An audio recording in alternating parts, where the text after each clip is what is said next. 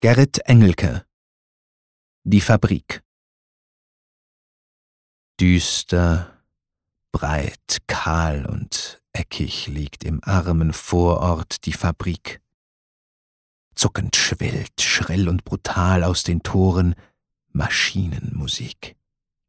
Schlot und Rohr und Schlot und Schlot, heiß durchkochtes Turmgestein, speien dickes Qualmgewölk über traurig starre Häuser. Straßenkot.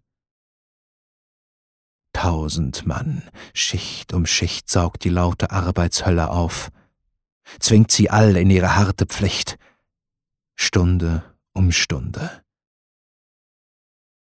Bis der Pfiff heiser Geld, aus offenem Tore strömen dann Mädchen, Frauen, Mann und Mann, blasses Volk, müde, verquält. Schläft der Ort, Glüh und grell schreit aus hundert Fenstern Licht, Kraftgesumm, Räder sausen, Qualm durchbricht roh und dumpf die Nacht, Tag und Nacht, Lärm und Dampf, immer Arbeit, immer Kampf, unerbittlich schröpft das Molochhaus Stahl. Und Mensch um Menschen aus.